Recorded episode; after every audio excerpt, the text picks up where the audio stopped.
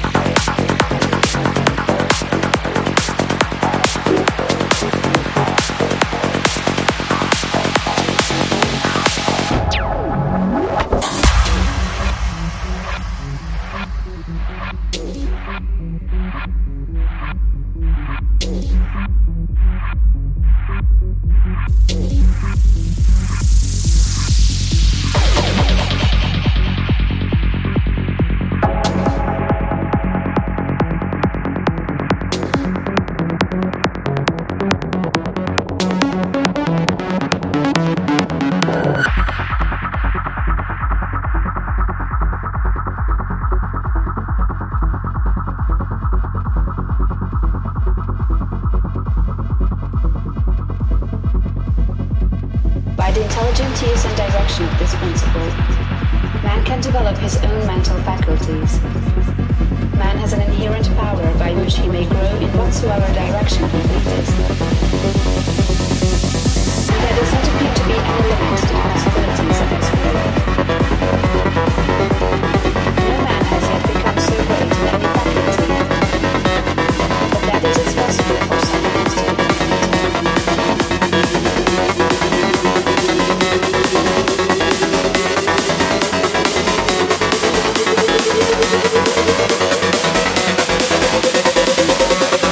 There's a principle of power.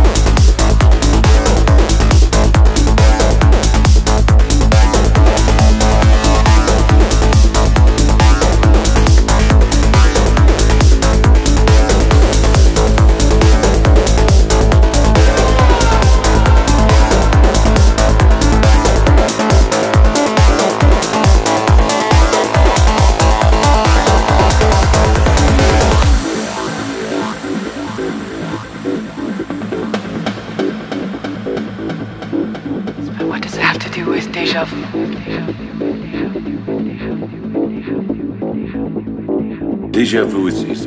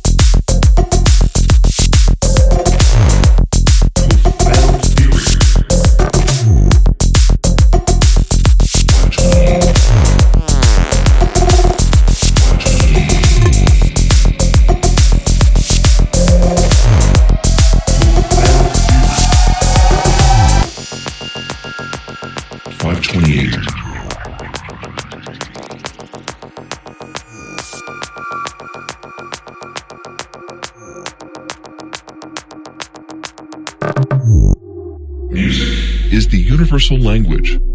Love is the universal healer. And water is the universal solvent. You put them all together and you have all of life's melodies.